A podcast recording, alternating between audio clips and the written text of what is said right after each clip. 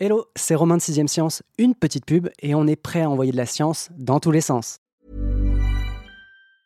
This Mother's Day, celebrate the extraordinary women in your life with a heartfelt gift from Blue Nile. Whether it's for your mom, a mother figure, or yourself as a mom, find that perfect piece to express your love and appreciation. Explore Blue Nile's exquisite pearls and mesmerizing gemstones that she's sure to love. Enjoy fast shipping options like guaranteed free shipping and returns. Make this Mother's Day unforgettable with a piece from Blue Nile. Right now, get up to 50% off at BlueNile.com. That's BlueNile.com.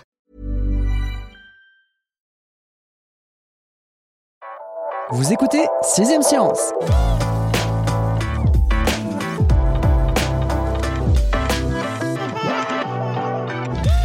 C'est l'histoire du plus long temps de chargement au monde. Alors que le concept de l'ordinateur quantique a été posé sur papier il y a 40 ans, le projet du PC ultime, le foudre de guerre du calcul, tourne comme un vieux processeur sous Windows Vista. Les milliards investis par IBM, Google et Intel n'y peuvent rien, la recherche rame parce que cette machine n'est pareille à nulle autre. À commencer par sa pièce maîtresse, le qubit.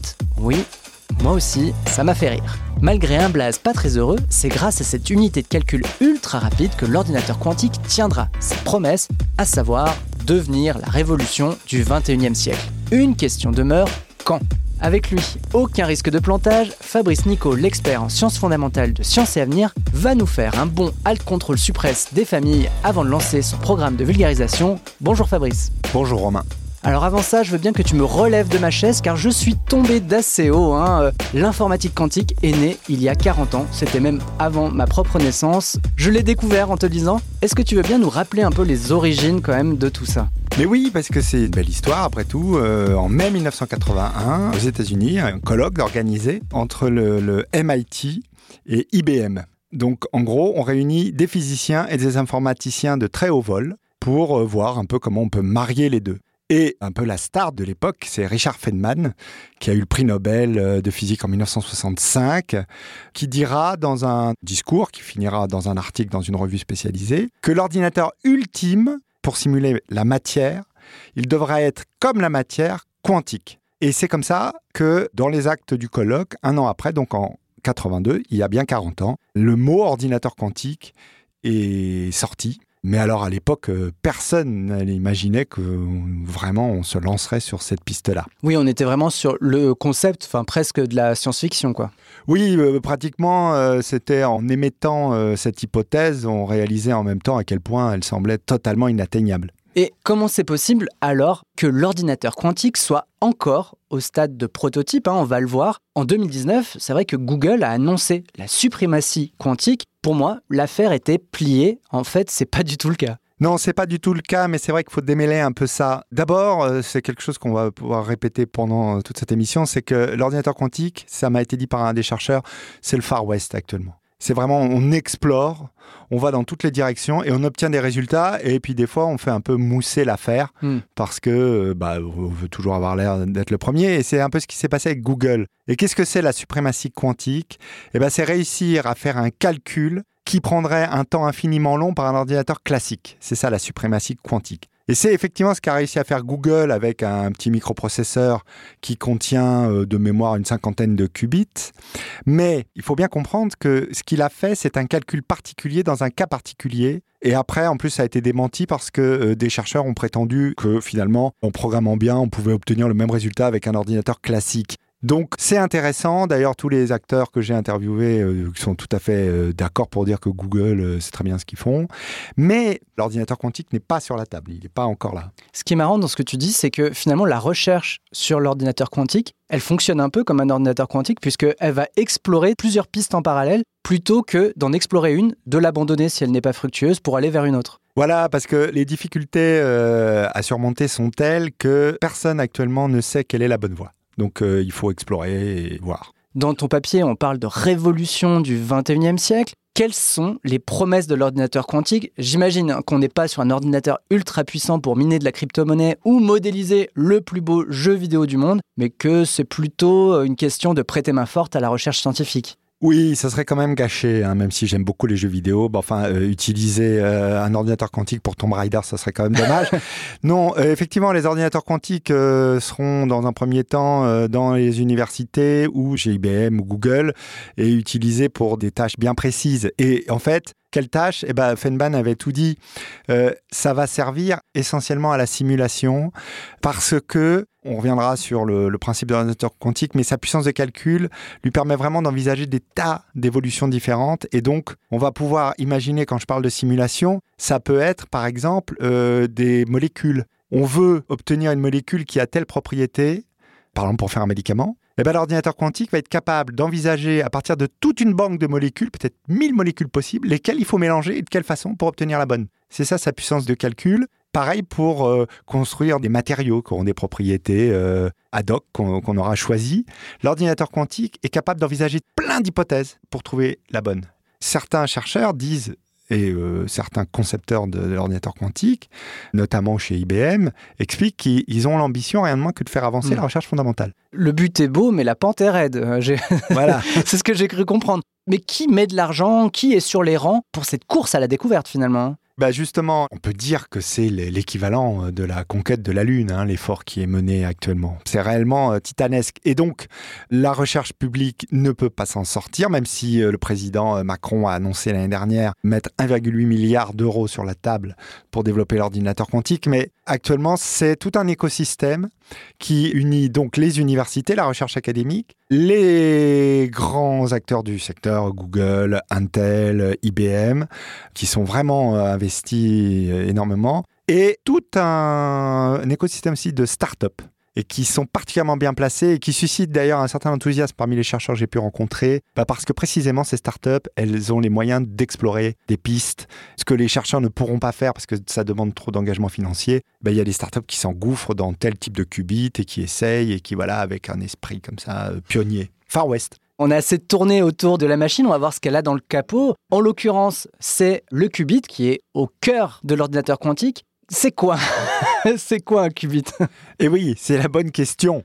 C'est l'analogue du bit dans l'ordinateur classique, c'est-à-dire c'est une unité élémentaire d'information. Dans un ordinateur classique, euh, le bit peut prendre une valeur 0 ou 1. Et c'est avec ça, et c'est uniquement avec ça qu'on code toute l'informatique. Dans le cadre de l'ordinateur quantique, le qubit peut prendre la valeur 0 et 1 à la fois c'est la magie de la, physique quantique qui pointe le bout de son nez. Le qubit peut être dans ces deux états-là à la fois. Donc ça, c'est le concept de superposition, c'est ça? Voilà, qui est un des concepts fondamentaux de la physique quantique. L'exemple que l'on prend euh, classiquement, c'est que tu prends une particule, tu la mets dans une boîte. Si on ne regarde pas la boîte, la particule, théoriquement, est partout dans la boîte. Elle est présente en termes de probabilité de présence dans la boîte. On ne peut pas dire à quel endroit. Il faut ouvrir la boîte, faire la mesure pour qu'elle se fige à un endroit. Et là, on sait où elle est. Et dans le cas du qubit, ce qubit va être à la fois dans l'état 0 et 1, plus ou moins 0 ou plus ou moins 1, mais enfin, il est dans les deux, jusqu'à ce qu'on le touche, ou il soit plus isolé, et là, il va prendre une des valeurs. Voilà, ce qui est la, base de la superposition. Et qu'est-ce que ça change finalement, euh, le fait qu'il y ait cette superposition, qu'on n'ait pas 0 ou 1, mais qu'on puisse avoir 0 et 1 eh ben, ça, c'est ce qui va être à l'origine de la capacité de l'ordinateur quantique à traiter euh, plusieurs informations en parallèle le en même temps. À la mode en ce moment. à la mode en ce moment. Bon, bah, le en même temps est très quantique. Mais pour qu'on comprenne bien, il faut euh, préciser l'autre euh, grande propriété. Je t'en prie, euh, tu te tends toi-même la propre perche. Je t'en prie, vas-y, fonce. C'est quoi cet autre concept Mais oui, parce qu'il y a la superposition, mais il y a aussi l'intrication. Hmm. Alors l'intrication, c'est encore plus magique. C'est la capacité qu'ont deux particules de rester liées, même quand elles sont séparées par des distances considérables. D'ailleurs, on appelle ça la non-localité en physique. En gros, tu prends euh, deux particules de lumière, euh, deux photons, qui sont intriqués, un sur Terre et l'autre sur la Lune. Si tu agis sur l'un sur Terre, l'autre réagira immédiatement sur la Lune. Hmm. Immédiatement, c'est-à-dire plus vite que la vitesse de la lumière, ce qui est très troublant. Mais enfin voilà. Et alors, ce qu'on fait avec les, les qubits, c'est qu'on va les intriquer pour qu'ils ne forment au final plus qu'une seule entité. Et c'est là où ça devient euh, vertigineux parce que si tu intriques 2 qubits, ils peuvent avoir en même temps 4 État. états. Exactement. Et en plus, ça augmente en 2 puissance n. Donc, euh, c'est 2 puissance 3. euh, oui, à chaque fois ça- que tu voilà. rajoutes finalement un, un qubit, tu multiplies. Alors, imagine, par exemple, IBM, là, qui travaille sur un microprocesseur à, à 150 qubits, c'est 2 puissance 150 informations possédées en même temps. C'est ça qui fait la puissance de calcul de l'ordinateur quantique, c'est cette capacité à avoir en même temps et à manipuler d'un coup plusieurs états. Et là où l'ordinateur classique travaille étape après étape, l'ordinateur quantique travaille en même temps, simultanément. Est-ce qu'on a encore intérêt finalement à rester sur un langage en 0-1, c'est-à-dire euh, allumé-éteint, quand on a euh, des machines qui sont capables peut-être d'explorer plus d'informations en simultané? Bah, euh, il faut faire euh, par étapes. Actuellement, toute l'informatique, tout le codage repose sur le langage binaire. Hmm. Donc il n'y a pas de raison de se priver du langage binaire, d'autant plus que pour l'instant, les différents types de qubits qui sont explorés sont plutôt aussi des qubits binaires, c'est-à-dire, par exemple, pour prendre un, exemple, on peut, euh, dans le cadre du qubit de l'électron, il peut avoir un spin. Et un spin, en gros, ça traduit euh, sa sensibilité à un champ magnétique, on va dire que c'est comme l'aiguille d'une boussole. Et l'aiguille du boussole, elle peut être euh, dirigée vers le nord ou vers le sud. Bon, bah, dans le cas d'un qubit, elle sera orientée à la fois vers le nord et vers le sud, mais on est toujours dans le binaire. Hmm. Mais effectivement, on- on pourrait imaginer euh, des qubits qui pourraient prendre en plus plusieurs valeurs. Mais euh, là, il faudrait révolutionner toute l'algorithmique. euh, oui, allons, puis il y a déjà un chantier qui est assez conséquent, j'imagine, c'est celui de fabriquer des qubits de bonne qualité. Oui, d'ailleurs, c'est tout l'enjeu actuel. C'est pour ça qu'on explore plusieurs technologies. Je le résume dans l'article. hein. J'en liste cinq. En gros, la grande difficulté du qubit, c'est de le maintenir dans un état quantique. Parce que j'ai expliqué que c'est grâce à la superposition et l'intrication que les qubits pouvaient faire leurs petits calculs prodigieux. Mais pour qu'ils restent dans cet état-là, rappelez-vous l'exemple de la boîte de tout à l'heure, il faut pas euh, ouvrir, il faut pas regarder, parce que sinon, paf, c'est fini. Ce n'est plus des particules dans des états quantiques. Donc, il faut réussir à les isoler totalement du monde extérieur, tout en étant capable de les manipuler pour leur faire faire des calculs. Hmm. Donc, on commence à voir un peu la difficulté. euh, Oui, il faut les manipuler, les lire, mais pas les toucher. C'est ça, c'est ça. Ce qui- quand même demande des trésors de- D'ingéniosité. d'ingéniosité. Quelles sont les pistes qui sont explorées pour créer des qubits qui soient en quelque sorte euh, stables et en même temps transparents euh, pour les yeux des chercheurs? En fait, il y a, on va dire, deux grandes pistes qui seraient l'une industrielle et l'autre plus recherche fondamentale. Les industriels comme IBM, Intel, euh, Atos vont plus vers euh, les qubits au silicium ou les qubits d'électrons. Alors, sans rentrer dans le détail, mais euh, par exemple, le qubit au silicium, c'est celui dont on parle le plus souvent parce que Google, c'est avec ça qu'il a fait sa suprématie quantique. IBM, qui fait beaucoup d'annonces actuellement sur leurs microprocesseurs avec de plus en plus de qubits, c'est aussi du silicium. Dans ce cas-là, on simule un atome, qui est une particule quantique, avec un petit circuit électronique de silicium. Donc en réalité, ça ressemble à de la microélectronique comme savent faire ces grands acteurs du secteur. Donc eux, ils essayent de pousser là-dessus, vers ces qubits qui sont en fait une astuce, puisqu'on simule un atome. Alors que si on devait manipuler un atome, c'est difficile, mais là, on simule, on a un tout petit circuit électronique qui fait comme s'il était un atome. Donc eux, ils vont à fond là-dessus parce qu'ils savent faire. Ils savent faire des microprocesseurs, ils savent miniaturiser, etc. etc. Mais ils se heurtent à des difficultés terribles, c'est que par exemple, euh, les supraconducteurs, euh, il faut qu'ils soient euh, refroidis à moins 260 degrés. C'est là où on voit que l'ordinateur quantique, il n'est pas demain dans notre salon. hein, parce que c'est pas un frigo là qu'il faut. hein. Donc euh, c'est très compliqué. L'autre, je ne vais pas rentrer dans le détail, mais donc il y a le spin de l'électron, mais c'est la même chose. Ils utilisent du silicium, ils savent faire. Et alors, puis, il y a la voie des chercheurs. Moi, j'aime beaucoup, c'est euh, les ions piégés. Alors, un ion, c'est un atome auquel on a arraché quelques électrons. Et euh, donc là, il n'y a pas de simulation, il n'y a rien. C'est vraiment le noyau d'atome avec ces petits électrons autour qui lui restent. Et euh, ils le piègent dans un piège électromagnétique et ils essayent de le manipuler. Et comme m'a dit euh, Tristan Meunier, un des chercheurs que j'ai interrogé, il me dit là, ça c'est formidable parce que autant les microprocesseurs euh, refroidis, il y a des pannes, etc. Mais là, un ion, ça peut pas tomber en panne. hein. Ça n'existe pas un Ouais. atome euh, qui tombe en panne. Ça vieillit pas en plus. ça vieillit pas, c'est vraiment infaillible. Alors, on pourrait dire, bah, c'est la meilleure solution. Oui, mais euh, faire un piège, mettre un ion à l'intérieur, on voit tout de suite qu'avant d'en mettre, parce qu'il en faut pour faire un ordinateur quantique, il faudra 1000, 2000, 10 000 qubits, pourquoi pas des millions de qubits? ça va être difficile. Mais c'est une voie qui est explorée actuellement. Euh, parmi d'autres, hein, il y en a au moins cinq. Donc on a dit, hein, l'ordinateur quantique est fragile en quelque sorte, mais il commet aussi des erreurs. C'est un autre point euh, qui est quand même important. En fait, c'est quand même un monde complètement différent. Si vous demandez combien font 2 et 2 à un ordinateur quantique, il va vous répondre probablement 4.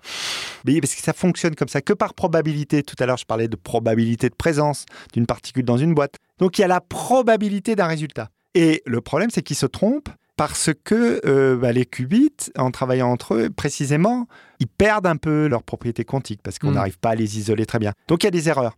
Et en gros, l'ordinateur quantique passe plus de temps à corriger ses erreurs qu'à euh, Faire son calcul, le quoi. calcul. Mm. Mais donc il va dire à 99%, le résultat c'est ça. Le calcul consiste à diminuer cette marge d'erreur. Et et quelles sont les manœuvres euh, mises en place justement par euh, les équipes pour, on va dire, s'assurer que les résultats sont vraiment proches des 100% Bah, il y a déjà des algorithmes qui sont utilisés d'ailleurs euh, aujourd'hui dans l'informatique parce que j'ai appris euh, en faisant euh, ce dossier que nos ordinateurs avec des bits traditionnels, eux aussi font des erreurs. Donc on a des algorithmes correcteurs d'erreurs. Hmm. Et par ailleurs, les physiciens utilisent deux catégories de qubits, c'est là que ça devient vraiment vertigineux. Il y a des qubits qui sont là pour faire les calculs, etc. C'est eux qu'il ne faut pas toucher, le moins possible.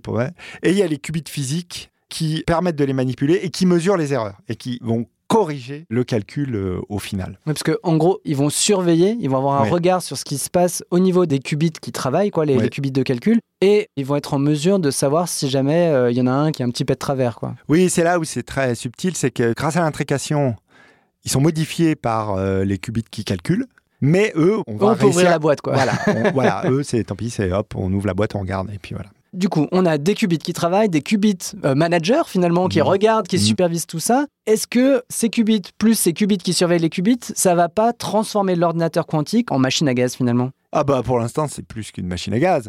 L'interface, euh, ça ressemble, euh, finalement, il y a un clavier, un écran, etc. Mais derrière, c'est des monstres. euh, L'ordinateur, que ce soit celui de Google avec son processeur Sycamore ou euh, IBM, Eagle, on voit surtout un calorimètre en réalité parce que euh, il faut les refroidir, euh, etc.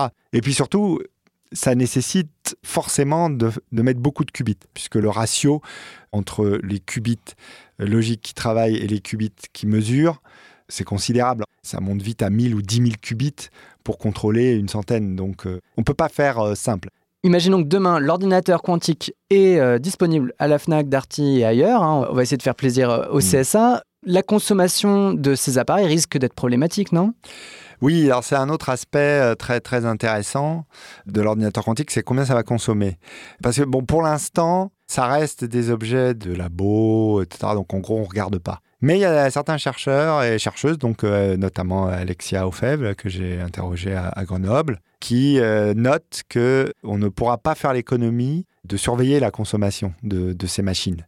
Elles vont être capables peut-être de nous aider à prendre des décisions intelligentes pour limiter le réchauffement climatique. Enfin, si pour prendre ces décisions, il a cramé quelques tonnes de CO2, c'est embêtant. Et ce qui est très intéressant, c'est que l'ordinateur quantique, en théorie, ne devrait presque pas consommer d'énergie, puisque le calcul quantique, ça c'est une information vraiment euh, originale, parce que je ne la connaissais pas, et effectivement, ça émerge. En gros, à la fin du calcul, les qubits reviennent à l'état initial. Et donc, ils relâchent l'énergie qu'ils ont consommée, mais tout ça se fait à énergie nulle. Alors qu'en réalité, nos ordinateurs, pourquoi ils chauffent quand euh, ils travaillent et calculent? Bah, C'est qu'une fois le calcul terminé, il y a un processus qui est fait pour réinitialiser les bits, et c'est ça qui libère de la chaleur. Ok.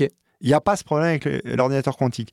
Mais évidemment, si on utilise des appareils cryogéniques qui consomment autant qu'une ville de 10 000 habitants, l'économie sur le calcul, on- oui, elle sera euh, relativement peu conséquente, voire anecdotique, hein, on Oui. est d'accord. Et quelle technologie te paraît aujourd'hui la plus appropriée pour, on va dire, favoriser l'essor de l'ordinateur quantique? La vraie question, c'est quand est-ce que nous pourrons attester de sa puissance? Parce que finalement, aujourd'hui, on a surtout des promesses. On a surtout des promesses et euh, cette question, je l'ai posée à tous mes interlocuteurs et tous ont beauté en touche.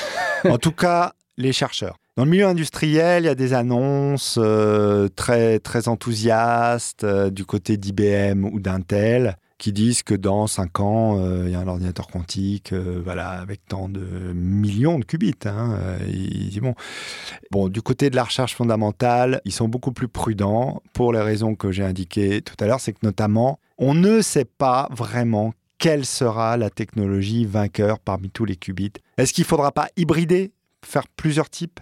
Est-ce que dans un premier temps d'ailleurs, et c'est plutôt vers ça qu'on s'achemine, on va pas coupler l'ordinateur classique et l'ordinateur quantique En gros, doper un peu les ordinateurs classiques avec la technologie quantique. Mais moi j'étais très surpris puisqu'un des chercheurs, euh, bah, Tristan Meunier, qui travaille sur ce sujet de très près, lui il travaille plutôt sur les, électrons dans le silicium, mais il est premier à dire que il peut pas dire si c'est ça qui va gagner. Il peut même pas dire si un jour on aura un ordinateur quantique. En étant honnête scientifiquement, il ne va pas jusque-là. Tout ce qu'il dit, c'est qu'on met les moyens. Et que donc, manifestement, il y a beaucoup de gens qui y croient et que l'effort est considérable. Mais est-ce qu'on y arrivera? En conclusion, ce n'est pas demain la veille que vous pourrez vous répandre sur l'ordinateur quantique dernier cri que vous avez acheté. Devant les spécificités techniques des qubits supraconducteurs, nos PCs actuels font peut-être antiques, il n'en reste pas moins qu'ils fonctionnent eux. Et la meilleure façon de mettre leur puissance de calcul à profit, on ne le dira jamais assez, c'est de laisser un commentaire et 5 étoiles sur la page iTunes, Spotify, Podcast Addict ou Overcast de 6ème Science. Si tout n'a pas planté d'ici là, on vous dit à dans deux semaines pour envoyer de la science dans tous les sens.